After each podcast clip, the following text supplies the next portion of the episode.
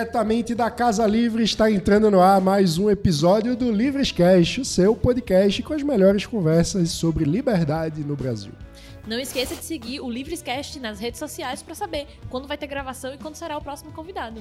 Pois é, e você também se liga porque o Livres está em várias redes sociais, inclusive no TikTok, então não perde lá, segue lá, arroba Eu Sou Livres. Essa temporada do Livrescast está sendo gravada diretamente da Casa Livres, graças ao apoio generoso de milhares de associados e pessoas que contribuem com Livres em todo o Brasil. Então, você também pode se tornar um associado em eusolivres.org ou mandar aquele pix pra gente em pix@eusolivres.org. Se estiver acompanhando no YouTube, tem o QR Code aí na tela, só apontar o celular e fazer aquela doação. Meu nome é Mano Ferreira, sou jornalista, cofundador e diretor de comunicação do Livres. Sou Débora Bizarria, economista e coordenadora de políticas públicas aqui do Livres. Eu sou Gustavo Gobi, jornalista, membro da equipe de comunicação aqui do Livres. E Mano Ferreira, com quem a gente vai conversar no episódio de hoje? Hoje temos o primeiro deputado federal a fazer parte da bancada da Liberdade, porque ele foi o primeiro a se eleger em 2018, sendo já associado do Livres. Em 2018 tivemos dois mandatários que se elegeram, o Tiago Mitrô e o Marcelo Calero.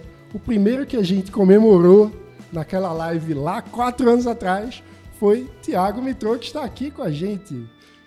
Isso, Tudo bem, prazer Thiago? enorme, mano, estar tá aqui de volta na Casa Livres, participando pela primeira vez aqui do, do Livres Cast. Obrigado, você, Débora e Gustavo, prazer grande estar aqui. Muito bom. Tiago, que esse ano também foi candidato à vice-presidência da República na chapa de do Partido Novo, com Luiz Felipe Dávila é, como cabeça de chapa. É, e, Tiago, primeiro, muito obrigado por reservar um tempinho. A gente está gravando esse Livrescast em plena semana pré-segundo turno. E você só está assistindo depois do resultado da eleição. Então tem todo um clima diferente entre a gravação e, e a sua é, audiência. Mas a gente sempre dá o pontapé na conversa perguntando o seguinte: no Brasil de hoje, esse hoje de tempos estranhos, você se sente livre, Tiago?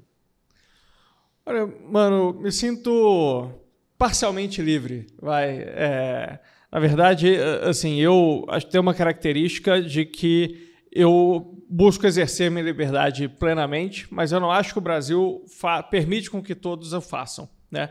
É, eu, nesses quatro anos como deputado federal, eu não me lembro assim de alguma ocasião em que eu deixei de votar como eu gostaria de votar, deixei ali de defender o que eu fui defender. Agora, é, a, a, forma como a população, ou especialmente grupos organizados, reagiam né, a, ao que eu falava, ao que eu defendia, faz com que muitos outros, aqui levando no contexto do Congresso, muitos outros parlamentares não tenham a liberdade de exercer né, o voto deles ali, a opinião deles livremente. Eu acho que como eu nunca entrei na política para me perpetuar na política, entrei com as minhas pautas bem claras, o que, que eu ia defender, o que, que não ia, eu tinha uma certa liberdade de atuação, tenho ainda, estamos em mandato, mesmo você que está assistindo hoje ainda é, é acompanhará meu mandato algum, algumas semanas ainda. É, eu sempre me dei uma certa liberdade é, por não estar muito ali preocupado com as consequências de exercê-lo plenamente. Agora, eu via dentro do Congresso muitos não fazendo essa defesa, e eu vejo na população muitos ali tendo é, se auto limitando em relação ao exercício da sua opinião, da sua liberdade de expressão, o que for, por receio né, da, da reação que as pessoas vão ter. E não é porque, ah, não, eu é, gosto mais de, do, do PT, vou estar no grupo de bolsonarista, daí não quero deixar isso claro, gosto mais do Bolsonaro, não quero deixar claro no grupo do PT e tal. Não é só aquela. É, é, vergonha, entre aspas, de não sentir parte e tudo, mas é pela reação violenta que muitas vezes você tem. Não estou só falando de questão de Lula e Bolsonaro, é questão de ser contra ou a favor do piso salarial da enfermagem. Né? Acho que eu nunca sofri tanta violência quando, como, quando eu falei que eu era contra o piso salarial da enfermagem, inclusive tendo ali ameaças a não só a mim, que eu, já estava acostumado, mas a minha família. Né? Então acho que a gente é um país onde somos parcialmente livres, dado que coisas tão básicas quanto a gente exercer o direito da nossa opinião acaba gerando uma reação violenta tão grande né, que as pessoas param de exercê-la livremente. E acho que você já traz um ponto fundamental para a gente aprofundar na conversa, porque quando a gente fala de polarização no Brasil, automaticamente as pessoas pensam logo em Lula e Bolsonaro, lulistas ou bolsonaristas. E na prática do dia a dia da política, muitas vezes a oposição que se faz é muito mais entre lobby de interesse concentrado no, na pauta específica e, e quem está tentando fazer um debate sério. Né? É, fala um pouco sobre isso. Como que a polarização chega no, no Congresso, na prática, apesar de todo o ruído de redes sociais, o que é que chega de concreto é, no Congresso, na prática? Não, isso é, é, super real e essa questão dos lobbies, dos grupos organizados, não é de hoje, né? É lá de trás. Tem uma anedota que contam que lá na, na época da Constituinte de 88 e tudo, tinha um taxista que saía todos os dias para ir para o aeroporto de Brasília para conseguir passageiro. Eu chegava lá, tudo bem, tudo bem, me leva no Congresso, por favor. Ah, bacana, o senhor vai fazer o que lá? Ah, não, eu sou advogado e estou indo lá para o Congresso para garantir que os, é, os interesses dos advogados vão estar representados na Constituição. Muito bem, deixava o cara, voltava. Ah, no dia seguinte, se eu ah, sou médico e estou indo lá garantir que o direito dos médicos vai estar representado na Constituição. Né? Eu sou, ah, sou professor e tudo. Aí, um dia lá saindo de casa, ó oh, pai, vai trabalhar de novo, vai pegar alguém no aeroporto? Não, não, eu estou indo para o Congresso para garantir que o interesse dos taxistas vão estar representados na Constituição. é, então, assim, eu, é, é, essa é uma anedota que, que conta e tudo, que diz essa questão dos interesses organizados de toda a categoria brasileira é, querer sentir representada, ter seus interesses e tudo atendidos na Constituição, né, diz muito sobre o país que a gente está. E, isso, que também não deve ter começado em 88, começou muito antes, né, se reflete até hoje. Né, várias das decisões tomadas pelo Congresso é, nos momentos em que ele teve liberdade para tomar suas decisões foram decisões pautadas por um grupo específico, né, uma minoria barulhenta, é, que pressiona né, que leva ali é, ônibus para o Congresso e tudo, enquanto o que a gente chama da maioria silenciosa está em casa trabalhando, estudando, ganhando pão do dia a dia, e não tem ali organização para ir. Oh, peraí, esse interesse organizado que foi atendido aqui, quem paga a conta sou eu. Né? Então, é, é, não deve atender esse grupo. Pô, é um grupo bacana, conheço pessoas, respeito e tal, mas por que tem que ter aposentadoria especial? Por que, que tem que ter é, piso aqui salarial mais alto do que dos outros? Por que, que tem que ter é, esse conselho aqui que vai restringir o acesso de outras pessoas à, à profissão? Né? Então, é, infelizmente, a história do legislativo brasileiro é isso, né? E você vê isso desde a Constituição até legislações mais recentes aí que foram aprovadas, né? E esses grupos, é, acho que o, o nível ali de, de violência é, varia. Né? A gente sempre foi contra qualquer tipo desses interesses corporativistas, é, desde os meus colegas da musicoterapia que é, quiseram ter a profissão deles regulamentada e eu argumentava de que aquilo ia restringir o acesso das pessoas ao mercado de trabalho, é, mas foram sempre super gentis no dia lá que aprovou, eles estavam é, lá, todos os musicoterapeutas fizeram quase que uma apresentação ali no dia e tal. É, até a turma né, da enfermagem, como eu falei, foi a mais violenta que eu vi, e, é, as reações mais violentas possíveis de uma classe que cuida de pessoas. Né? Então isso é o que mais me assustava. Pô, esse pessoal que está aqui ameaçando a integridade física da minha família foi treinado para cuidar de gente em situação de vulnerabilidade que está indo no hospital. Né? Meu Deus, né? imagina que os pacientes desse. Eu sei que não é da categoria toda, mas desse indivíduo aqui que foi capaz de me ameaçar e ameaçar a, a, a minha família, é, porque eu tenho uma opinião diferente da dele. Né? Então você tem desde grupos mais violentos, tem história lá de indígena que já entrou e deu flechada, né, insegurança, coisa assim. Teve até recente, assim, é, teve um, um, segurança lá da Polícia Legislativa que tomou uma flechada na perna há um ano atrás. Né? Então, desde esse tipo de violência até pressão mesmo, é, como na reforma administrativa, que eu também defendi bastante, quando estava votação na comissão especial, não teve nenhum episódio. Essa até teve com o Poit, que também é do Livres, no aeroporto e tal, mas assim, foi mais um confronto ali, mais é, exacerbado do que violência física mesmo, né? Pelo que eu me lembro. É, e então na, na, reforma administrativa você tinha mais pressão de rede social e, e coisa assim.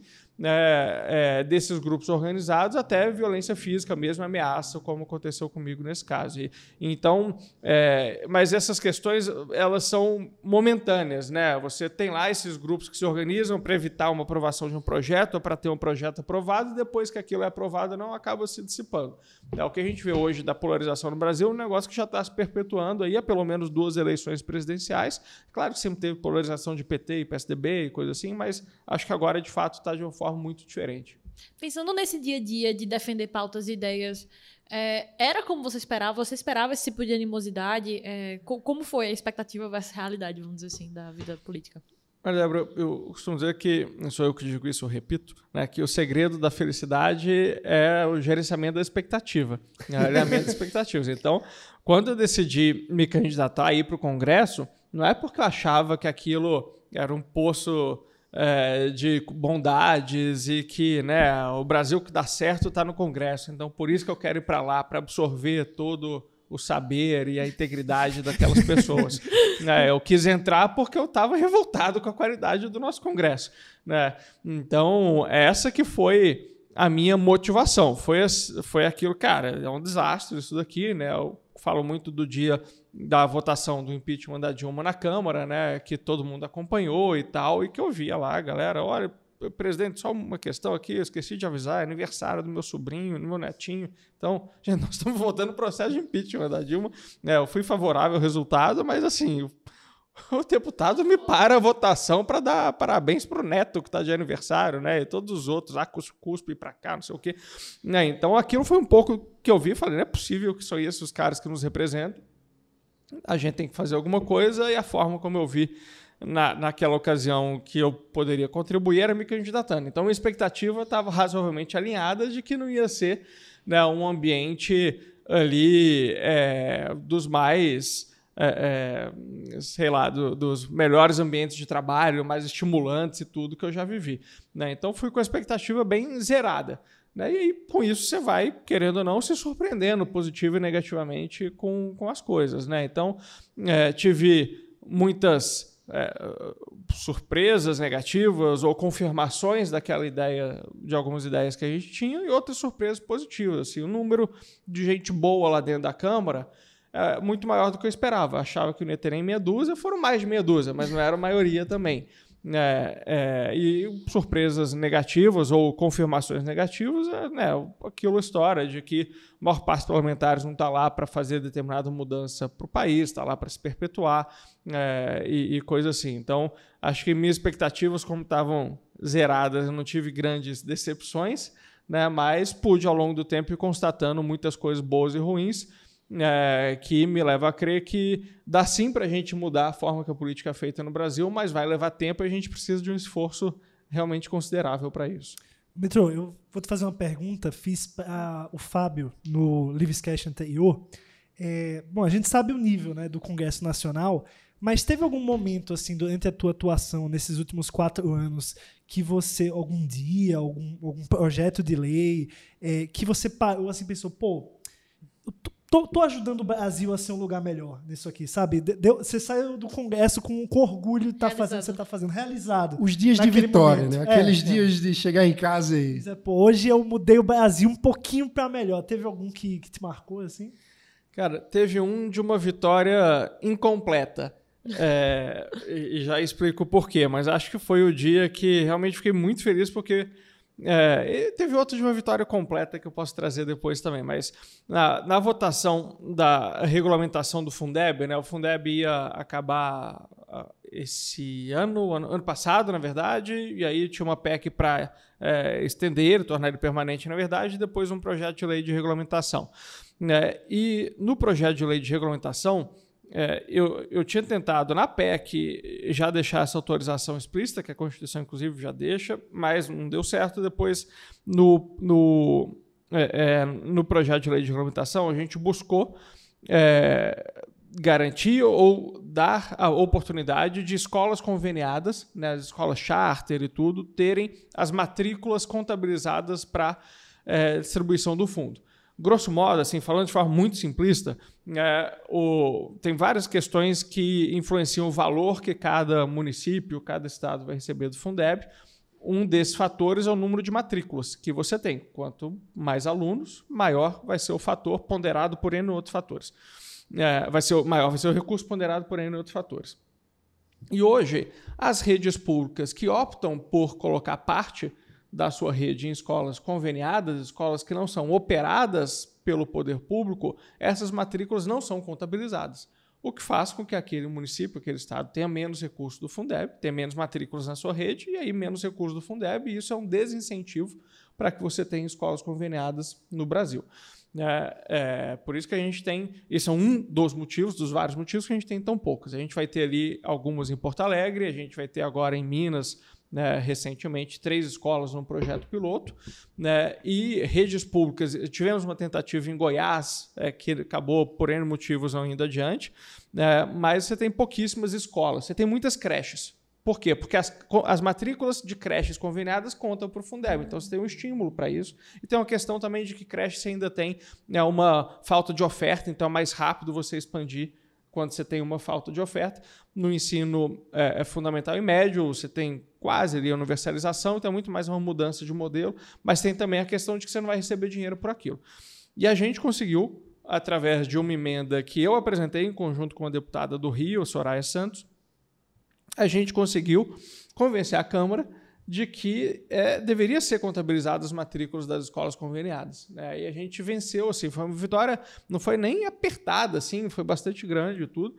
É, e aí foi para o Senado, e, e, entre essa votação na Câmara e no Senado, é, você teve uma reação muito grande do, da classe corporativista da educação, né, a classe corporativista da educação, né, é, desde sindicatos até organizações do terceiro setor, que têm os seus vieses que eu discordo, começaram a espalhar fake news. É, não tem outra palavra. Foi fake news de que iriam ser destinados dinheiro da educação pública para a igreja. Era uma coisa assim, não. Sim, eu lembro, eu lembro, eu é, lembro. foi parar na capa do Estadão. Governo Bolsonaro quer destinar 16 bilhões de reais de educação para igrejas. Eu falei, de onde que tiraram essa conclusão absurda né, e completamente é, é, falsa né, e mal intencionada né, sobre isso? Né? Porque fizeram um cálculo lá de que se todas as matrículas fossem de escolas conveniadas, ia dar 16 bilhões, e aí as escolas conveniadas iam ser todas de igreja, e em vez de ser para ensinar aluno, ia ser para catequizar, evangelizar e doutrinar né, ali os alunos. Então, essa emenda está fazendo é, o governo Bolsonaro destinar 16 bilhões de reais para a igreja. Então, fizeram essa fake news absurda. O Senado recuou, reprovou e ia voltar para a Câmara. E aí, no meio, entrou questão de eleição da Câmara. Né? Vocês devem lembrar, a eleição da Câmara de 2021 foi, é, tiveram outros candidatos, como o Marcel Van Hatten, meu partido, mas foi basicamente os, os candidatos dos maiores blocos era o Baleia Rossi, que era o candidato do Rodrigo Maia, que se aliou à, à, esquerda, né? foi uma composição super daquelas que a gente vê no Brasil de tempos em tempos, com um grupo do Centrão ali em torno do Arthur Lira. E aí, os partidos do bloco do Rodrigo Maia acordaram para ter o apoio da esquerda que iam derrubar essa emenda uhum. né, ali na, na Câmara. Né, e compraram essa história que o governo Bolsonaro, assim, gente, não foi nem Bolsonaro, fui eu. Né? que não votou em Bolsonaro. Que não votei em Bolsonaro, que são um dos maiores críticos do Bolsonaro aqui dentro dessa Câmara. Inclusive, né? tem uma história engraçada sobre isso no Twitter, né? Do Bolsonaro dizendo que. Ah, é, falando, né, que ah, o vice do Dávila, vi falando mal de mim. É, dizendo que a cada três palavras que eu falo, duas são contra ele. Então eu fiquei super feliz dele ainda me seguir, porque ele tinha me bloqueado do Twitter há uns três anos atrás. Acho que ele deve usar o perfil do Carluxo, não sei, para acompanhar né, e fazer essa avaliação. Bolsonaro de que cada três palavras que eu falo, duas são contra ele. É, e aí, não sabíamos se Bolsonaro presidente ou o futuro ex-presidente, né? Que agora estamos nesse é, momento aí, mas enfim. Não, mas Bolsonaro... quando, quando, sair esse episódio, ele ainda vai ser o presidente. Ainda vai ser presidente, né? Presidente. É. Mas, é, mas, aí, só desculpa, só para concluir, né? Aí, é, quando a gente aprovou na Câmara a primeira vez, cara, foi tipo que era algo transformacional de fato. É. Né? É, assim, cara, você dá estímulo para que o poder público, quando quiser, possa fazer é, parcerias com escolas conveniadas e esses alunos vão ser contabilizados como alunos da rede pública, porque o são. Né? Então, pô, foi uma vitória, a gente comemorou pra caceta e tal, não sei o quê. E aí, coisa de duas, três semanas depois, é, teve esse balde de água fria que, quando voltou para a Câmara, por conta desse acordo ali da eleição da Câmara, do grupo do Maia com a esquerda e tudo, derrubaram né, a nossa emenda e a gente até hoje não consegue contabilizar a escola conveniada na, como matrícula do, do Fundeb. Então, acho que essa foi uma, um gostinho de vitória que acabou não se concretizando. E qual que foi a vitória que você tinha falado que acabou se ah, é, Essa aí foi uma mais recente, foi esse ano, se eu não me engano. Nós estamos naquele período aqui também, né? Que eu não lembro se foi esse ano, ano passado. A pandemia bagunçou foi, tudo é, na minha cabeça. Acho que foi, foi esse ano. É, o, eu comecei desde ali, acho que 2020, no meu segundo ano de, de congresso, tudo, eu fiquei responsável dentro da bancada do Novo pelas temáticas de educação, gestão pública e liberdades individuais. Então, beleza, eu vou cuidar desse tema. Então, vamos começar a mapear a legislação, já que eu sou um legislador, né, o que tem na legislação de educação, de liberdades individuais, de políticas de, de gestão pública que a gente acha que tem que ser diferente, onde estão os problemas e qual que é o texto que a gente oferece né, de alternativa a isso. E aí você começa a ver que, para grande parte dos problemas no Brasil, você não tem nenhum, nem consenso que aquilo são problemas, né? É, de alguma parte. Agora, mesmo aquilo que você tem consenso, você não tem solução ainda desenhada.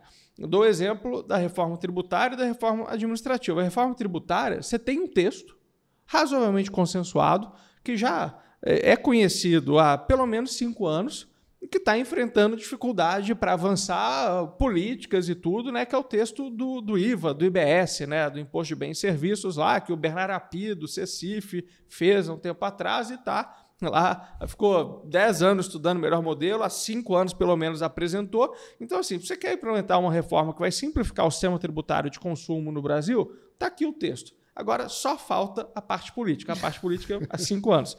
Né? Mas pelo menos você tem um texto. Agora, reforma administrativa, você não tem texto. Né? Ah, avaliação de desempenho no setor público. Todo mundo concorda que tem que ter uma avaliação de desempenho? Até os sindicatos de servidores vão concordar. Então, não, tem que ter e tal. Agora, qual o texto? Ah, não, não tem. Agora eu acho que tem que ir para lá, acho que tem para lá. É muito difícil você implementar uma coisa quando você não tem ali uma base para discutir aquilo. Então, eu comecei tendo em vista que a maior parte das coisas que eu defendo não seriam aprovadas, porque não tem interesse do governo, não tem interesse da oposição, não tem interesse de ninguém, além de a nossa meia dúzia de gato pingados lá. É, é, então eu vou começar a escrever isso. Né? E aí começamos.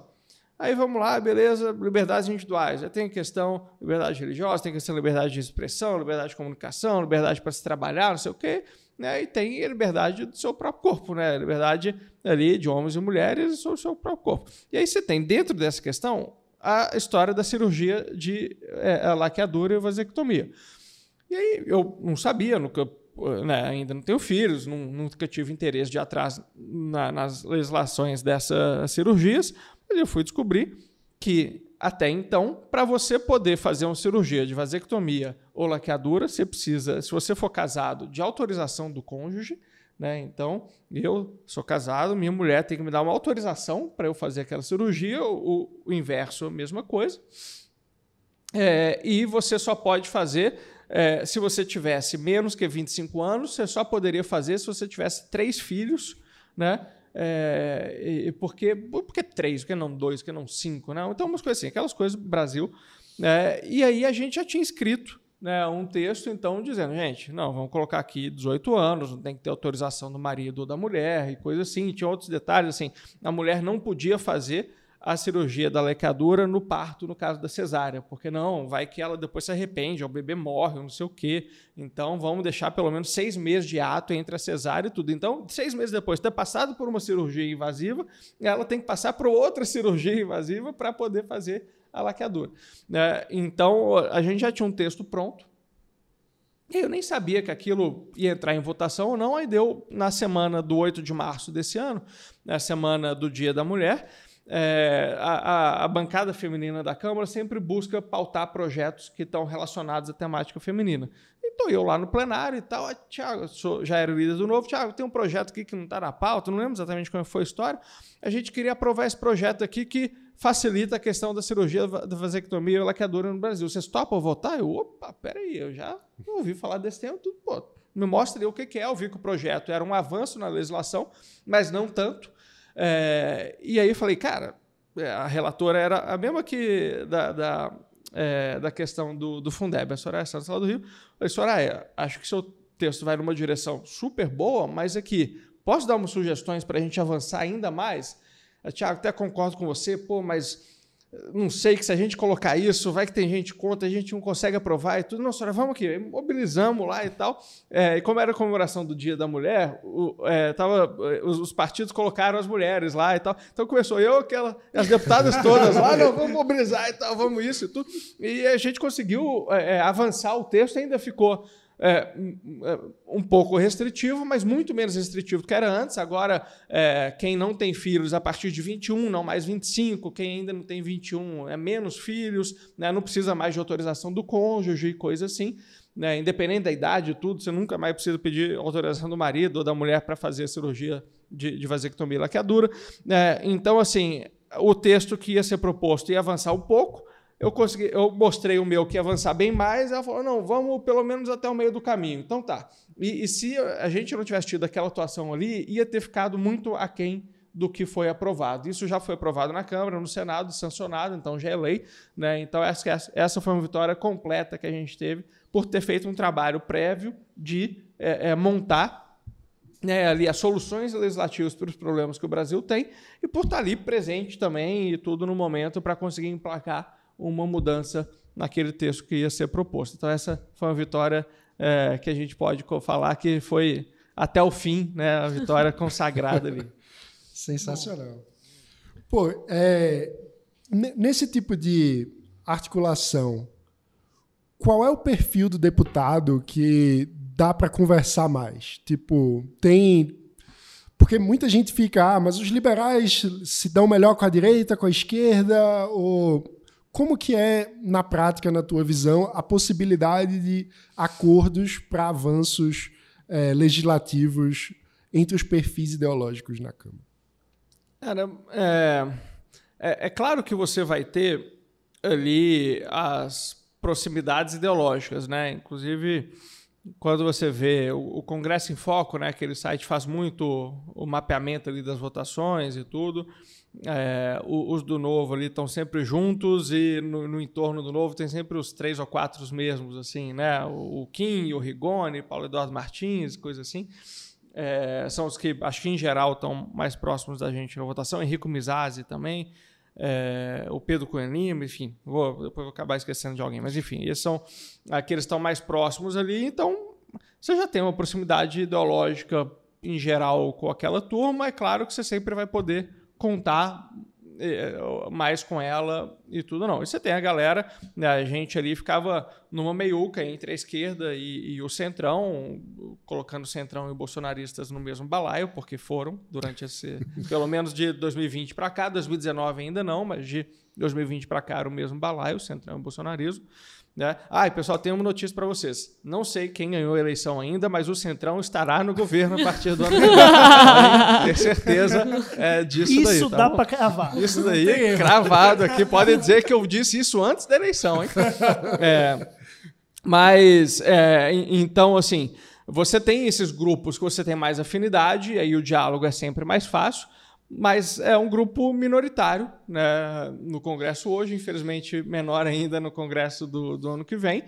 É, e então você tem que dialogar com os outros. Você tem pessoas dialogáveis é, no, e não dialogáveis nos dois espectros. Tem gente que é difícil de conversar tanto ali no centrão bolsonarismo quanto na esquerda, e tem gente que é mais fácil dialogar nos dois então, também. Então, mais uma questão de personalidade do que de perfil ideológico, pelo visto. Exato, exato. E aí você vai ter momentos é, de, de mais diálogo e menos diálogo, assim.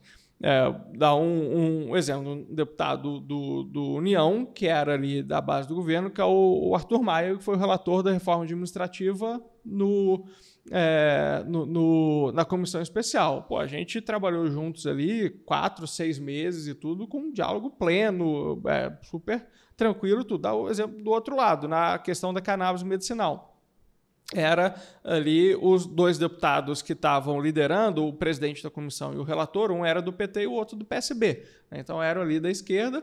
Né? E você tinha deputados na, na, na, comissão também de partidos de centro-direita a favor. Né? Eu lembro Zacarias Calil, que na época era do DEM, nem sei se ele ficou no União depois da fusão, acho que sim. É, mas, é, e também defendendo e, e tudo e deputados de esquerda defendendo também, e você tinha um outro de esquerda, meio de esquerda, que era contra. Então, era aquele troço. É, e os bolsonaristas é, contra e gente do Centrão a favor e tal. Então, assim, você vai meio em cada pauta. É, e aí tinha deputados de esquerda que, na comissão da cannabis, e elas foram meio concomitantes. Então, na comissão da cannabis, a gente estava trabalhando junto para melhorar o texto, e aí estava a comissão da reforma administrativa, que a gente daí estava em lados opostos. Então você vai aprendendo a conviver com gente que pensa parecido, que pensa diferente, dialogar com todo mundo e também a ter, ainda que haja ali posições muito divergentes em vários aspectos, né, manter a, o respeito, porque é, pode ser que na pauta de amanhã você pense parecido com essa turma, né? E aí, se você passar do ponto, você perde uma ponte que você poderia construir ali. Eu vejo muitos que passaram do ponto várias vezes e tem essa dificuldade de construir essas pontes. Beto, tendo esse panorama do Congresso, como é que você enxerga a questão do parlamentarismo no Brasil? Você acha que, mesmo tendo o Congresso que a gente tem e o Congresso que a gente vai ter né, no, a partir do ano que vem, é, é uma boa ideia a gente dar mais poder ao legislativo nesse sentido? Ou é melhor deixar como tá? Não, eu particularmente sou bastante favorável. Assim. Não é que o poder que a gente deu aos últimos presidentes deu certo também, né? É verdade. Não, na presidência a gente vai ter uma pessoa brilhante, né? A outra coisa, contar para vocês aqui, ainda não sei o estado da eleição, mas o presidente do Brasil no ano que vem não é uma pessoa que você se orgulha. Né? Então, verdade. Assim, dá para cravar. Dá para cravar. Né? É, então, assim, não é que concentrar o poder no presidente deu super certo. Né? Então, assim, eu gosto e acho que o parlamentarismo tem várias vantagens, né, que, primeiro, é, obriga, acho que, o eleitor a refletir mais sobre quem ele está votando para o parlamento, né, já que a escolha do primeiro-ministro, chame como for ali, né, vai ser uma escolha que o parlamento vai fazer. É, se eu quero que aquele cara é, vire primeiro-ministro, coisa assim, eu tenho que votar em alguém do partido dele, eu tenho que defender essa ideia né, e tudo. Então, eu acho que vai fazer o, o eleitor dar mais atenção né, para o parlamento. Eu acho que é a falta de atenção do eleitor nas uh, eleições parlamentares é, explica muito do porquê que a gente tem o país do jeito que está hoje, né? e também obriga você a fazer coalizões é, ali que, espero eu, vão discutir não só é, espaços de poder como é hoje, mas também pautas. Né? É, porque o, o, governo vai ser mais para cá ou mais para lá e coisa assim. É, vai ser uma discussão, acho que mais aberta. E também as trocas de poder, de, de, é, é, de, de chefe de governo, vão ser trocas mais. menos, acho que traumáticas, como são hoje. A gente está vendo é, teve recente, um pouco menos recente para você, mas a troca lá no, é, no Reino Unido, da primeira-ministra Alice, ficou 45 dias no poder. Cara, é, a gente já ficou, foi ontem que foi anunciado, nem decorei o nome dele ainda, que é o nome. Sunak. Isso, exato. É mais difícil de falar para a gente, né, que é a origem indiana dele. É, foi uma troca que, poxa, o mundo não caiu na Inglaterra por conta disso, no Reino Unido por conta dessa troca. Assim, pô, trocou um 45 dias atrás, não deu certo, trocou de novo e ok. É, agora, muito mais rápido ter... que o impeachment. Oh. Exato, muito mais rápido que foi a comissão do impeachment, você já trocou a primeira-ministra que não deu certo. Né? Então, acho que num país que, historicamente, é, tomou decisões erradas em quem seria o presidente, né, você ter um mecanismo que permite essa troca com mais fluidez, acho que dá muito mais estabilidade do que o mandato de quatro anos, por incrível que pareça. Né? A estabilidade política vai ser muito maior. Então, eu defendo bastante. Agora, vejo com dificuldade isso no curto prazo né, ser implementado. A gente tem uma fragmentação partidária muito grande. Acho que a Cláudia Barreira vai fazer seu papel ao longo dos próximos dez anos. É, tem uma questão de cultura política. Né? O Brasil é muito personalista, tanto que a gente vê a questão da, das eleições agora, do Lula e Bolsonaro, é uma questão ultra personalista, né? Então, você não tem ali tanto uma defesa da, da, das ideias, das instituições. É Ninguém é tipo, sabe que é a agenda dele, qual é a agenda. Qual é a agenda? Você só não quer o outro, né? É. E coisa assim. Então, eu acho. E, e, aí tende a ser pessoas mais moderadas também, né? Acho difícil numa eleição de, de parlamento depois um Bolsonaro ou um Lula virar presidente, porque você ia ter um grosso ali é, das forças que iriam compor a eleição do primeiro-ministro, evitando esses extremos, porque se escolhesse um ou outro, ia perder boa parte ali é, do colégio eleitoral do parlamento para aquela escolha. Então eu gosto muito, mas acho que ainda é um caminho longo até a gente chegar lá. Tu falou da diversidade, enfim, do, do número de da dispersão de partidos no Congresso e um dos pontos que tu é, no momento da do mandato pautou foi a questão da governança dos partidos, né? É, eu queria que tu falasse um pouco sobre isso. Qual é a tua visão sobre a qualidade dos partidos hoje no Brasil e uma agenda para avançar nisso? Não, o que a gente buscou fazer, né, eu pessoalmente sou, sou contra a questão de financiamento público dos partidos e de campanhas. Já que ela existe, ela tem que ser no mínimo razoável. É, eu, então, eu consigo sentar na mesa e discutir com razoabilidade com pessoas que defendem financiamento público de campanha. Agora, eu não consigo discutir com, com razoabilidade 5 bilhões de reais para financiamento público. É o Brasil, o seu país que mais investe em campanha né, do mundo, daqueles que financiam é, as suas eleições e tudo. Mas, enfim, fazendo esse parênteses só para deixar clara a minha posição, é, além do valor estratosférico a falta total de transparência de governança na escolha é, faz com que a gente tenha um retrocesso, que o fundão, que já é antidemocrático, meu ver, fique ainda mais antidemocrático, né, porque você coloca, no fim, nas mãos de um indivíduo em cada um dos partidos a escolha de quem vão ser os cavalos vencedores da eleição. Né? Então, assim, eles definem e o dinheiro vai, cada deputado federal vai ganhar ali o, máximo do teto, né? E os, os amigos de, em cada estado e coisa assim vão ganhar muito, e esses caras que têm boas ideias, não. Isso daí a gente não manda nada, ou se ajudar a cumprir alguma coisa da legislação humana. E, então, assim, você não tem nenhuma transparência em como isso é feito. As contas partidárias não tem transparência nenhuma, você não tem critério nenhum. Então, poxa, eu acho que não deveria ter dinheiro público, mas já que tem dinheiro público, acho que devia seguir critérios mais razoáveis do que eu vou botar o dinheiro nesse partido e o dono do partido fazer o que quiser, já que aqui no Brasil a gente tem esse conceito do dono do partido. Né? É, então, acho que isso é, é, completamente maluco. A gente apresentou ali até um, grupo amplo de parlamentares junto comigo, né? nem fui eu que liderei, eu fui um dos que fez parte desse grupo, né? para buscar ali dar mais transparência, razoabilidade nos critérios, mas foi uma ideia que quase nasceu morta, porque é, os políticos que hoje tomam a decisão se vão mudar ou não a legislação, eles se beneficiam da forma como as regras são. Né? Então, acho que é uma batalha um pouco inglória. É, tem que ter muita pressão da sociedade para isso. A gente vê há quatro anos atrás, eu lembro quando eu estava na, na pré-campanha ainda, tinha história dos 6 bilhões de fundão não.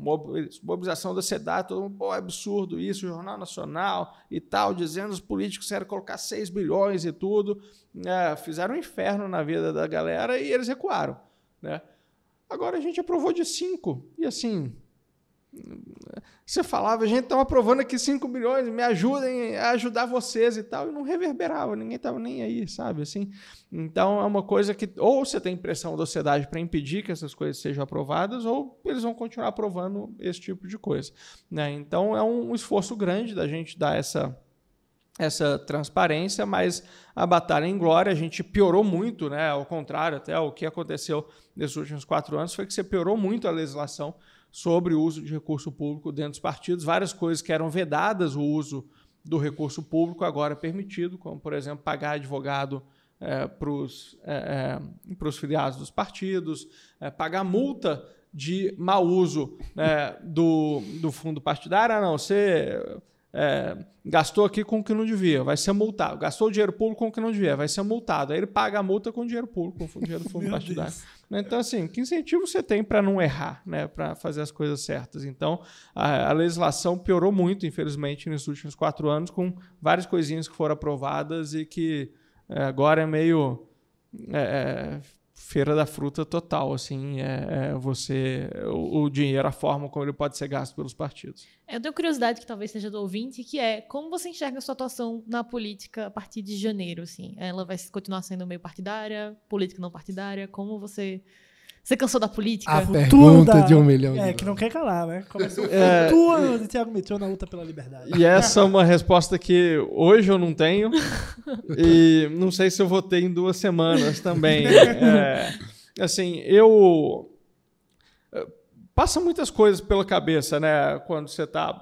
Assim, agora que estou me aproximando do, do fim do mandato, essa é uma reflexão que eu estou tendo que fazer com maior frequência, né? Até então eu estava deixando para depois.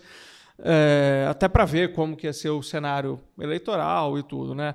Eu tenho quase certeza, né, não dá para cravar, mas eu ainda tenho uma intenção de continuar envolvido com esse processo de transformação política que a gente está vivendo. Acho, é, a não ser que eu vá fazer alguma coisa que bloqueie por questões de compliance, assim, é quase certo que eu vou continuar envolvido, né? É, o quão ativo eu vou ser, se essa vai ser a minha ocupação principal, ou se eu vou ter outra ocupação principal e vou continuar sendo um cidadão ativo politicamente é, fora da minha ocupação principal, eu, eu ainda não sei. Né? É, mas eu não tem como eu desver tudo que eu vi nesses últimos quatro anos, é, ou cinco, se considerar o ano da campanha, né? ou não tem como eu desaprender ou tudo que eu aprendi nesses últimos cinco anos. Então, acho que eu simplesmente virar as costas para isso, eu não ia me sentir nem bem comigo mesmo se pô, poderia continuar contribuindo, sei um monte de coisa que eu não sabia cinco anos atrás e agora vou simplesmente cuidar da minha vida. Acho que essa hipótese é quase zero, é praticamente zero. Né? Agora, o quão envolvido eu vou estar, não sei. É, eu, eu sempre achei, e, até antes da minha decisão, do convite, na verdade, né, que eu recebi para ser candidato a vice-presidente, eu já estava decidido a não ir para a reeleição. Porque eu achava que não era para mim o legislativo. É, meu perfil é muito diferente, tudo eu achava que eu podia contribuir mais é, onde eu pudesse ter a maior parte do meu tempo voltado para a gestão, né, para o executivo e tudo. E isso pode se dar num executivo, né, é, ingressando em algum governo que tenha sido eleito ou reeleito agora, né, como pode se dar do lado de fora, né, num terceiro setor, né, em organizações da sociedade civil que, que atuam para melhorar a política, na gestão partidária, em vários outros lugares, vários outros lugares, onde o que eu acho que eu sei fazer bem, que é gestão, é, é conseguir organizar um time, né, botar o time para organizar, para trabalhar naquela direção, comunicar o que a gente está fazendo para dentro, para fora e tudo mais, conseguir apoio das pessoas em torno daquela pauta e tal, acho que eu sei fazer muito melhor do que. E aí, gente, mudou a pauta de hoje, mas e esse projeto que acabou de chegar? A gente é contra ou a favor? Alguém já leu tudo e Tem, agora? Pô, tem então, que ser um perfil assim né? que consiga lidar melhor com o caos, eu acho. É, exato. Então, é, eu, eu imagino que eu estarei trabalhando ainda, é, de alguma forma, para esse processo de mudança política do Brasil em uma posição em que eu possa utilizar melhor aquilo que eu sei e gosto de fazer. Muito bom. Tiago, eu queria que tu contasse um pouco da experiência da campanha a vice-presidente. Como que é viajar ao Brasil e qual é a diferença de ser candidato a vice-presidente e ser candidato a deputado? Legal, E- mano. E, do clima, né? De 2018 para Nossa. 2022. Diferente. É, foi, foi muito diferente, né? inclusive nas campanhas presidenciais. Né? Pela primeira vez a gente viu mais de 90% dos votos numa campanha presidencial irem para os dois primeiros colocados. Né? É, então foi, foi muito diferente. Assim, eu acompanhei um pouco a campanha presidencial de 2012, mas assim, bem distante né, dela. Eu participava de eventos e tudo, não da coordenação da gestão da campanha. Acompanhei um pouco mais de perto a, a campanha do Zema em Minas, né, ao governo lá, em 2018 e agora de novo.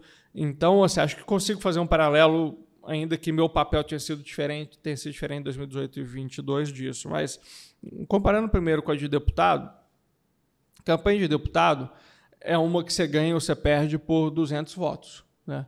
Às vezes você ganha por 30 mil votos, 40 mil votos, né? um milhão de votos, né? como acontece em alguns casos.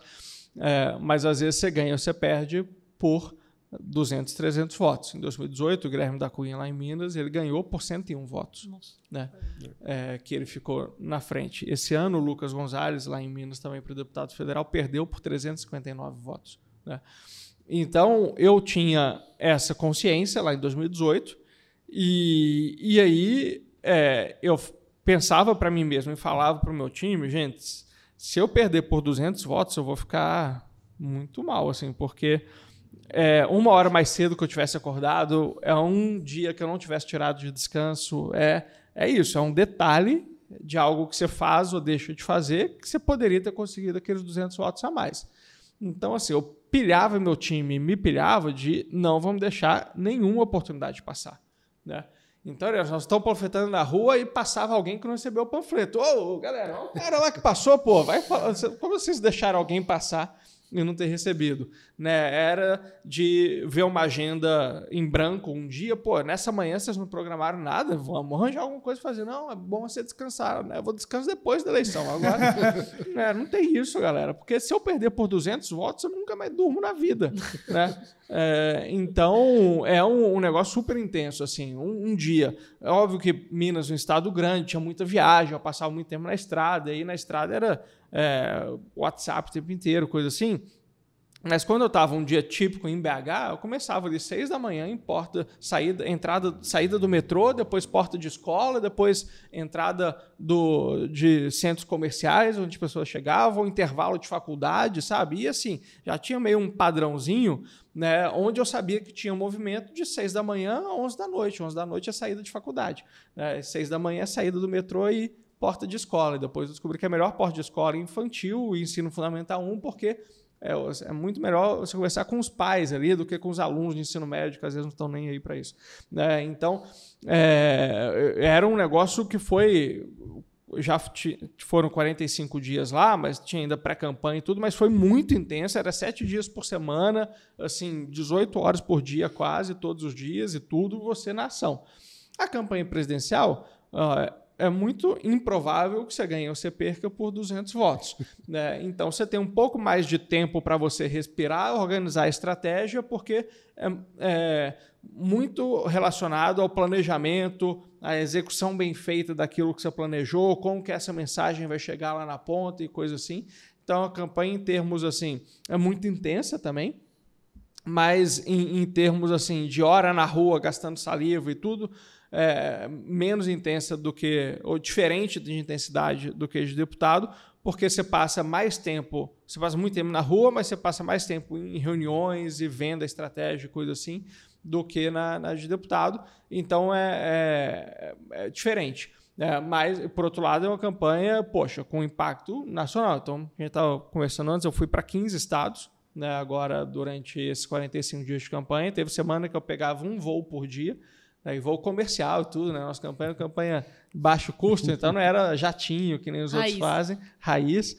É, e, e, foi muito legal, assim, né? Eu fui do Rio Grande do Sul ao Maranhão, é, e, e, muito nos estados onde o Novo estava com chapas né, e tudo. Então, foi muito legal ver, assim, apesar do resultado do partido não ter sido satisfatório, é, ver ali o alinhamento que o partido tinha, né? Eu estava pô, no Maranhão panfletando na rua, vi o candidato falando a mesma coisa que o cara falava no interior do Rio Grande do Sul, sabe? Isso era muito legal e ver a turma trabalhando pelo mesmo propósito, pelo mesmo ideal e ter tido a oportunidade de ficar aí dois meses, quase três, né? Quase que em contato diário com um cara como o Felipe Dávila, que é um cara fantástico também, que aprendi muito com ele né, durante esse, esse período que, que a gente teve junto. Né? Então foi uma campanha muito bacana, mas bem diferente assim de, da campanha de deputado. Em relação ao clima, desculpa, só para finalizar, um clima muito diferente também. As pessoas em 2018 elas estavam muito mais abertas é, a ouvir propostas e coisas diferentes, né? Como você tinha aquilo, o Temer não indo à reeleição, o cenário aberto, vários dos candidatos, mesmo do, do, PT e do Bolsonaro e tudo, eram candidatos que estavam indo pela primeira vez, né? O Haddad foi pelo o Haddad a partir do momento que admitiram que ele era o candidato, né? Que teve aquele teatrinho ainda na campanha de 2018, mas o, o Haddad, o Bolsonaro, o Amoedo, né? O, o Alckmin e o Ciro eram candidatos que já estavam, mas tem a Marina Silva também, mas né, você tinha ali muita novidade, né? Então as pessoas estavam muito abertas ao longo da campanha para ouvir isso. A gente viu lá em Minas com o Zema, né? As pessoas estavam, pô, não, gostei desse cara e tudo. Né? E esse ano foi totalmente diferente. As pessoas estavam completamente fechadas, assim. É Lula ou Bolsonaro? Não, calma, não, tem uma alternativa e tal. Não, não, vai ser um dos dois. Não, vai ser um dos dois se vocês votarem assim. Se vocês não votarem, a gente bota alguém diferente lá. Não, não, mas é, se não for Lula ou Bolsonaro, nem, tem conversa. Então, era, foi muito mais difícil. Tanto para o executivo, para a campanha, não só a nossa, né, mas você vê assim, o Ciro diminuiu muito a votação dele Né? A Simone, que ficou em terceiro, ela teve menos votos esse ano do que o Alckmin teve em quarto colocado em 2018. Né? Então, assim, foi Uma realmente. coisa engraçada é que em 2018 o desempenho do Alckmin foi uma catá foi visto por todos como uma catástrofe. E Exato. esse ano da Simone foi visto como Uma grande vitória. é, né? saiu Porque maior. o cenário mudou É. Exato. né? Então foi um cenário muito mais difícil, muito mais árido. A gente viu isso, né? É, tanto na esquerda, concentrou muito no PT. Né, o PSB diminuiu muito de tamanho. né, as pessoas esquecem de falar um pouco disso, né? Então, pô, o PSB caiu pela metade, quase. Né? O PDT diminuiu um pouco, né, mas a esquerda concentrou no partido do Lula e, e a direita concentrou no partido Ou do seja, a Bolsonaro. centro-esquerda meio que Também. foi engolida pela esquerda e pela extrema esquerda que o pessoal cresceu. Exato, também. exato, exato. Como aconteceu do lado da direita também, né? Centro-direita É, também e a foi centro-direita massacrada. foi massacrada pela direita. E só pra, com- só pra fazer uma pergunta adicional nisso, você chegou a acompanhar o Davlan nos debates? É, se sim, como era o clima? Que você sentia lá? Acompanhei, acompanhei. Eu fui no- nos três, né, que tiveram, que foi o primeiro lá da Band, depois da SBT e depois o é, da... A banda, inclusive, depois ele estava ao vivo na TV ao lado do Dávila. Eu Até mandei foto Ah. no grupo. Eu, eu evito trabalhar depois do horário de trabalho, gente. É isso. E é bem interessante, assim, né? Eu nunca tinha ido num, num debate lá em Minas em 2018. A gente só. Eu, eu era candidato a deputado, então não tinha porque eu estar no debate lá com o Zema, só participou do último também, do, do segundo turno. É, então foi a primeira vez que eu participei lá no, no estúdio, no da Band do SBT eu estive no estúdio, depois da Globo a gente ficou ali no, no camarim, né, que chama, é, acompanhando, e, é bem interessante, assim, é, é, no da Band eu não estava lá onde o Janones brigou com o Salles, né, Ah. É, era um... Eles não tinham feito, fizeram sem plateia no estúdio, então no estúdio tinha equipes pequenas dos candidatos, os vices estavam e tal. E a briga foi num negócio à parte. Eu não vi, eu fiquei sabendo pelo WhatsApp, tá tendo uma treta aqui e tal, nem sabia. É, e a gente lá no debate. Então é interessante, assim, se acompanhar isso um pouco mais de perto, né? É, ver ali, interagir com a imprensa, com as equipes dos outros candidatos, né? Poder vivenciar aquilo que as pessoas veem na TV, dar as, a- as dicas para o candidato entre um intervalo e outro. Pô, isso aqui que você falou foi super bem, tenta repetir no próximo bloco e coisa assim. né? Então é, é bem interessante, é uma experiência boa essa participação nos debates também. Só perdeu a treta, né? Não perdi a treta. é. Muito legal. Ô, Tiago, uma discussão que acontece com muita frequência é o que é, que é o voto liberal do ponto de vista do eleitor. Porque a gente sabe que numa eleição acaba, enfim, tendo pessoas que têm. o eleitor tem comportamentos, enfim, às vezes vota em alguém porque o primo indicou, porque o, sei lá, o vizinho disse que era bom. E tem aquele eleitor que é de fato um eleitor que pensa em ideias e que vota, enfim, porque tem convicção ideológica. Tu conseguiria é, ter alguma, enfim, qu- qual é a tua leitura sobre o tamanho do voto liberal no Brasil? Isso é uma discussão que surge com alguma frequência no livro. Eu não fiz reflexões profundas é, sobre isso, mas percepção assim rapidamente, né, dessas poucas semanas depois do, do primeiro turno, é, eu, eu acho, até pegando a eleição de 2018 e a eleição de 2022, não me parece que a votação que os liberais tiveram em 2018 foi uma votação de fato dos eleitores liberais no Brasil. Né? É, e eu digo isso até pelos próprios comentários e tudo que eu fui recebendo de eleitores meus ao longo dos últimos quatro anos. Né? O pessoal, pô, votei em você, eu sou enfermeiro, como assim você vai votar contra o piso da minha categoria? Né? Pô, você não entendeu em quem você votou. Né? Ô, votei em você, como assim? Você não vai apoiar o Bolsonaro e tal? Uai, você também não entendeu em quem você votou. É, é, então, teve muito voto em mim e em outros tantos liberais em 2018, não porque eu ia defender livre mercado, porque eu ia defender as liberdades individuais e coisas assim, mas porque eu era um cara de fora da política, não tinha parente na política, nunca tinha sido político, né? É, porque era jovem, bem formado, é, falava bem, né? Então, pô, tem esse bando aí de mequetrefe e tal, que não sabe nem falar e tá aí há duas décadas e tem o Thiago, que é um cara novo e tal. Eu vi até as pessoas que me marcavam no Stories e tudo. Ah, voto no Thiago para deputado federal e no deputado estadual eu vou votar em uma do PSOL. Eu falei, que isso, cara? Já que os dois são jovens e falam de educação. Eu falei, caramba, cara. Então, assim. Falam é... coisas talvez diferentes. Não, teve esse voto. Opostos em educação, eu... mas falam da educação. É, exato. Não, teve o Bolso Carlan lá em Recife, não foi? Em 2018. Como é? O Bolso Carlan. Pô, deve ter tido. Tem uns votos assim que você faz, meu Deus. É. Então, muitos do, dos votos que eu tive em 2018 não eram votos assim que, pô, não, eu defendo o livre mercado, isso aí fim de privilégios e tal, então é, vamos votar no, no Thiago Mitrô. É, não foi, foi muito disso. Vários votos foram e as pessoas que eram aliadas às minhas ideias, quando elas iam multiplicá-las, encontraram um caminho mais fértil também do que encontrariam é, do que encontraram em 2022. Então, eu acho que agora em 2022, infelizmente, é um retrato muito mais real do que, que é o voto liberal no Brasil. Porque quem votou em liberal, eu acho que quis votar no liberal é, esse ano, porque as pressões para não votar em um candidato liberal foram muito grandes. Né? Inclusive, não só entre liberal, né? O, pessoal caiu em cima do Ciro e da Simone também, né? Então, qualquer pessoa que não fosse um dos dois lá frente estava Exato, mas eu digo também no, na questão da, da eleição para a Câmara sim, e sim, coisa sim. assim. Né? É, você tinha, assim, não, pô, eu quero votar nesse cara do novo. Ah, não, não vota não, porque ele foi contra ali a reforma administrativa, foi a favor da reforma administrativa. Eu sou servidor do sindicato e não gosto desse cara.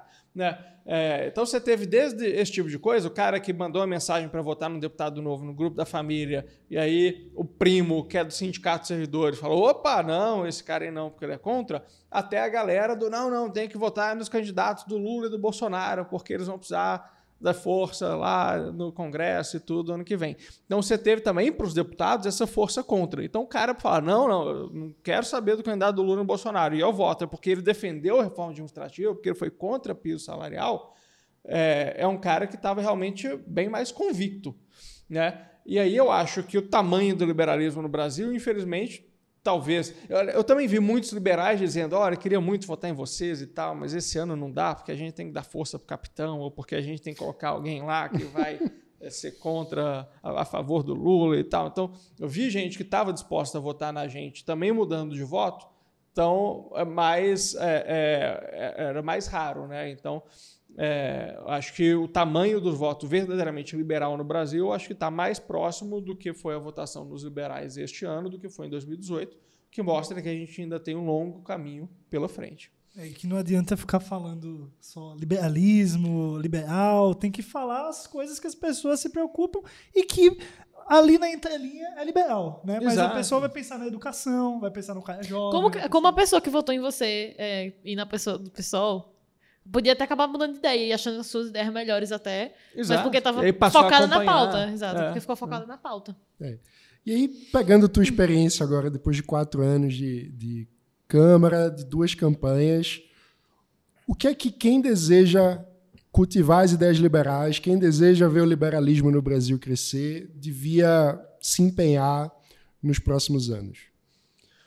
Olha, cara, é, acho que primeiro e isso eu vejo dentro do meu partido e vejo no movimento liberal como um todo, é entender aquela frase do Reagan que quem pensa 80% como você é 80% seu aliado não 20% seu inimigo. É, porque, infelizmente, eu vejo no movimento liberal do Brasil né, uma questão assim: não, não, você é só 98% liberal, então não venha se aproximar de mim, porque é, não dá ser esses 2% contra aqui. Então, se é 2% contra o que eu penso, eu vou te difamar no Twitter aqui. A gente está vendo isso agora, inclusive estamos a uma semana do segundo turno da eleição, teve coisa aqui no entorno do Livros, né? Tipo, cara, vai se ferrar, velho. é, bicho, quem pensa 80% como você é 80% seu aliado. Acho que essa é uma primeira é, é, constatação que todo mundo que se diz minimamente liberal no Brasil deveria ter e parar de se degladiar dentro de um movimento que já é pequeno, né? É, porque você ficar batendo cabeça dentro junto com as pessoas que pensam majoritariamente como você, só prejudica todo mundo. Né? E às vezes nem é a crítica em si, né? Porque a gente é livre pra criticar. E tudo, às vezes é um tom, é uma, é uma agressividade, é como se fosse inimigo, como se fosse, sei lá, do outro campo político. O completamente diferente. 2% vi- é um negócio. vi- Ah, você é fascista, então. É. Esse 2% aqui tu faz fascista. São, exato, são assim, as o torcidas organizadas do Bangu se, se, se Exato. destruindo na arquibancada. E a gente, cara, isso é um negócio, eu, eu tenho falado muito disso, assim, é, você não vê isso na esquerda, cara. Eu lembro o, o dia que confirmaram o Alckmin como vice do Lula, eu estava lá no plenário da Câmara e tal, e passou uma deputada do PSOL. Aí eu fui dar aquela zoada, né? Ah, vai votar no Alckmin esse ano e tal. Depois não vai falar que não votou no Alckmin, não, hein? Que nem falou que não votou no Temer, ó. Vai votar no Alckmin aí. Aí ela, ai, Thiago, nem brinca com isso, que eu tô arrasada e tal, não sei o quê. Eu não acredito, cara, que nós vamos ter que engolir essa e tudo, não sei o quê. Tipo, a pessoa tá. Eu até fiquei um pouco com pena, assim. Caramba, ela eu não devia ter Zoado. zoado e tal. É, mas assim, a pessoa tava assim, completamente arrasada, puta e tudo ao mesmo tempo e tal. Aí eu falei, não, beleza e tal, né? Mas, pô, não temos o que fazer, é esse o caminho para eles, né? E tal. E agora fazer o quê? Vamos embora, né? E aí fui acompanhei uns dois, três dias a rede social dela para ver se ela ia postar alguma coisa sobre, né? Pô, esses filhos da mãe botaram o Alckmin e tal, esse fascista aqui junto com a gente, não vou engolir essa. Não, cara, não tinha um pio. E passou dois, três meses, estava lá defendendo o Alckmin. É, então, assim, por mais que eles discordem profundamente é, do caminho que o, aquele campo ideológico estava indo, acho que eles entendem que eles não podem se enfraquecer. Eles lavam a roupa em casa. Lava roupa em casa, sabe? É, e porque se começasse lá, a deputada federal do PSOL vai para a rede social xingar a escolha do candidato dela a presidente, dizer não vote em fascista e tal, o que, você não vota em Bolsonaro? Não, não, não voto no Lula, porque o Alckmin também é fascista, já não é mais, né?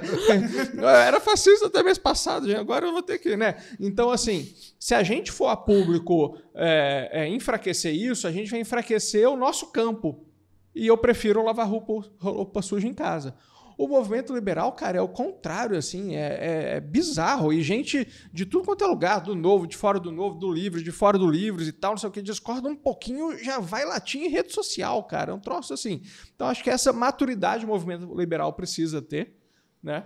É, acima de tudo, né? Cara, beleza, a gente discorda aqui, mas me liga, você tem meu WhatsApp? Né? Ah, ah, Antes de você Twitter, você tem meu WhatsApp? Manda um WhatsApp, a gente se fala e tal, entende que concorda, discorda, mas não vamos nos enfraquecer perante o eleitor, né? porque se a gente se enfraquecer perante o eleitor, vai ser pior para todo mundo. É, acho que essa é uma maturidade que eu ainda não vejo no movimento liberal, pelo contrário, eu vejo uma falta de maturidade muito grande entre esses grupos.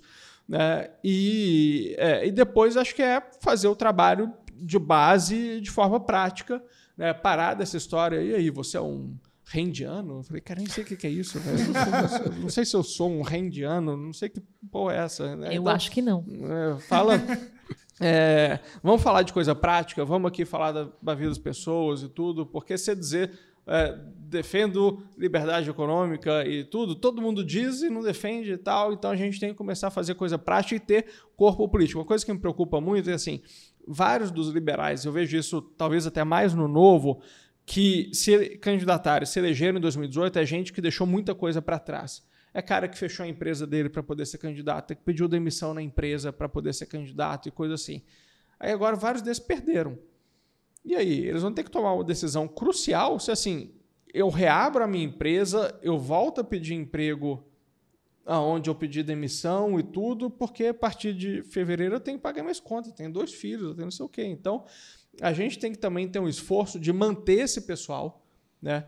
É, e de formar mais gente que, tá, é, é, que não está tendo que abrir mão de tanta coisa pela política, sabe? E pegar gente jovem né, para ir começar como vereador, como assessor parlamentar, num movimento como Livres e coisa assim, e formando essa massa crítica é, para que a gente não corra o risco de que aqueles poucos que se arriscaram e foram bem-sucedidos tenham que agora né, esquecer da política, largar a política para voltar a pagar as contas. Né? Então, acho que essa é uma preocupação grande assim que eu tenho também. Estou listando as pessoas assim, por como que eu consigo fazer esse cara se manter ativo né, para ele voltar a ser candidato em 2024, em 2026 e coisa assim, né? Assim, cara, eu, mas eu preciso sustentar meus filhos. Eu entendo, mas vamos dar um jeito. Né? Estou um pouco nessas últimas semanas me preocupando com isso. Assim, acho que é uma preocupação importante porque esses caras que já têm voz, já têm voto, têm experiência e tudo, se voltarem a cuidar da vida deles antes, a gente vai retroceder bastante. Fundamental. Agora, Tiago, nessa tua fala, tu falou sobre cultivar bases diretamente, sem ficar perguntando se é rendiano e tal. é, quando a gente pensa grosso modo, a esquerda tem a base muito fácil de identificar em sindicatos, por exemplo. O bolsonarismo tem ali policiais, igrejas evangélicas, desculpe, Débora. é, o que é que seria, na tua visão, o, o aquário, digamos assim, para o movimento liberal buscar cultivar bases? Qual é o, o, o recorte sociodemográfico brasileiro que os liberais deviam pensar, pô, vamos dialogar e cultivar relações com, esse, com pessoas que têm esse perfil? Ó, o... Vou dar uma resposta pela metade, assim, eu mesmo vou criticar a minha resposta, mas a gente tem hoje um país que quase, nas classificações mais expandidas, quase metade da população é empreendedora, né? Se você for considerar todos os MEIs, todos vários dos informais, não sei o quê. O país do PJ. Exato. É, esse pessoal deveria ter interesse em ter mais liberdade para empreender no estado que custa menos, que cobra menos imposto e, e coisa assim. Então, por um lado, eu acho que é, os empreendedores, falando num público mais amplo assim, são aqueles que rapidamente, no curto prazo, eles tendem mais a se beneficiar é, da liberdade econômica. Então, talvez começaria por aí. Mas aí o que, que são os vários poréns? No Brasil, o empreendedor, o empresariado é corporativista pra caramba, né? Então, assim, não, não, eu defendo o livre mercado, mas eu preciso muito desse subsídiozinho aqui, porque você não está entendendo. O meu setor é diferente. É, eu escrevi há três, quatro anos atrás uma coluna que de tempos em tempos eu uso ela ainda, que é Sou liberal, mas não, sou liberal, mas a indústria brasileira precisa desse incentivo. Não, sou liberal, mas o agro nosso, se não tivesse financiamento subsidiado, não dá. Sou liberal, mas a minha categoria precisa ser valorizada. Né? Então, sou liberal, mas, é, infelizmente, é muito presente no Brasil. Então, no próprio ah, núcleo de empreendedores, você tem muita gente pela mentalidade dominante no país que pensa corporativamente e tudo. Então, às vezes, você encontra menos é, respaldo ali. Tem uma questão cultural no Brasil também que as pessoas simplificam muito as coisas, acham lá que. Teve um caso é, recente, eu estava em Floripa. Não sei se eu podia falado, é, porque não ia dar. Mas enfim, estava lá em Floripa, e aí o pessoal de uma organização disse que, olha, esse ano a gente só vai apoiar candidatos que defendem o livre mercado. E aí eles falaram que iam criar um critério ó, antes de, da gente decidir se você vem falar na nossa organização ou não é, você faz aqui o diagrama de Nolan, aquele testezinho lá para definir né, e tudo. Uhum. E aí o cara, pô, não, sou liberal, defendo a liberdade econômica e tal. Beleza, faz esse testezinho aqui. Aí fez o teste. Pô, tá dando que eu sou esquerda, cara. É... não, esse teste tá errado. Não, cara, sinto muito. A gente só vai quem tá nesse quadrante aqui que a gente vai abrir espaço. Você tá nesse partido aí, tá né, dizendo que defende liberalismo, mas infelizmente você não defende. Aí veio outro e tal, não sei o quê. Aí, de repente, o que me contaram, ela foi uma pessoa do Novo, falou só os do Novo que, e mais um de outro partido que, é, que conseguiu ir na, na tal da, da organização. Aí eles falaram que no meio do caminho, eles falaram, pô, vamos passar aqui também esse questionário dentro da nossa organização empresarial para ver como é que nós, diretores, nos saímos. Aí eles também deram de esquerda. Caralho, que isso? Todo mundo é de esquerda, como assim e tal? Né? É, então você vê, mesmo quem diz que defende o livre mercado, quando tem que falar ali, ah, é importante ter o um incentivo do governo para a indústria florescer. o cara marca sim, né? Não, concordo totalmente, né? É, então, assim, mesmo o cara que se diz liberal, que defende liberdade que cria um critério para na organização dele só irem liberais, quando ele faz o teste, ele, na verdade, ele defende incentivo e coisa assim. Então, é, é um trabalho cultural ainda grande e tudo. E aí eu vou para um, uma outra forma de como solucionar isso, então. Né? Eu acho que tem essa forma de você expandir sua base politicamente por meio de associações, né, associativismo, coisa assim, vamos lá nas CDRs, associações comerciais, vamos não sei onde e tal. Tem, que é o que o, PT faz com os sindicatos, o Bolsonaro fez com as igrejas evangélicas e coisa assim. É, e, e, e, fazer um parênteses aqui, deixa para depois. Mas é. E, e a gente poderia fazer nas organizações empresariais, mas eu acho que tem um outro tipo também, que é você criar a, as bases em torno dos políticos, né? que é o que o Centrão faz. Né? Que é o quê? Não, eu vou eleger vereador, vou eleger prefeito, não importa o que esse prefeito pensa, o que esse vereador pensa, né? Um ano ele está apoiando o Lula, o outro ele está apoiando o Bolsonaro e coisa assim, mas esse cara é uma liderança política que é ouvida na região dele. Né? Então, assim, a gente precisa muito aproveitar a oportunidade em 2024 de eleger prefeitos e vereadores do nosso meio, porque esses caras em 2026 vão estar tá apoiando candidatos para deputado estadual, candidatos para deputado federal. Essa foi uma das fases do Novo, por exemplo, uma de várias outras fases nessas eleições. A gente não quis crescer em 2020, né? É, e aí, quando chegou 2022, os prefeitos que poderiam ter sido eleitos pelo Novo, os vereadores que poderiam ter sido eleitos pelo Novo, pedindo voto nos deputados, governadores, presidente, candidato a presidente do Novo, estavam em outros partidos pedindo voto para os outros partidos, para os deputados de outros partidos. Acho que num contexto expandido, espero que o novo corrija isso para 2024, me parece que vai corrigir, mas no movimento liberal é, suprapartidário, é muito importante também que a gente identifique vereadores, prefeitos liberais e é, é, consiga manter esses caras perto para eles apoiarem candidatos a deputados estaduais, federais, Senado, governo e tudo liberais em 2024 e, e, e 26. Né? Então tem essa outra base que não é setorial, que é muito importante a gente formar e a gente ainda não tem tido sucesso nisso. Muito bom, que bela reflexão é, para diante do resultado eleitoral. Do pós-eleição, né? Tá exatamente. Tá que, mas falando da, do primeiro turno, Sim. né? De, enfim, é, muita dificuldade para o nosso campo. Acho que tem aqui um belo diagnóstico de por onde começar a reconstrução do nosso campo que, que é muito necessária. Tiago, super obrigado por essa conversa. Como eu te disse no começo, a gente acaba sempre com a mesma pergunta também, que é o que é liberdade para você? Cara, é, você tinha me falado que era essa pergunta, eu só estou refletindo sobre como responder agora, né? Essas coisas. É, mas não sei, a verdade é você poder ser quem você é. é. Você poder fazer o que você quer, você poder se expressar como quiser. É, e aí tem vários aspectos disso, é desde você poder dizer na rede social, no seu grupo de amigos, o que você pensa politicamente sem sofrer é, é, é né, com, com isso, é, até você ter liberdade para poder ter a carreira, a vida que você queira. É, e aí, uma das minhas pautas é educação justamente por isso. Eu acho que não existe nada mais liberal do que você ter educação básica de qualidade. Porque hoje no Brasil, você não nasce livre para ser o que você quiser ser. Né? É, o que você, as possibilidades do que você pode ser no Brasil dependem de dois números, que é o CEP e o CPF dos seus pais. Né? Dependendo de filho de quem você seja, onde você nasce, você tem possibilidades muito mais limitadas ou amplas do que alguém que nasceu num CPF e num CEP é, diferente do seu. É, então, é, é muito aquilo que a gente defende aqui no, no Livros, no liberalismo, que é gerar igualdade de oportunidades.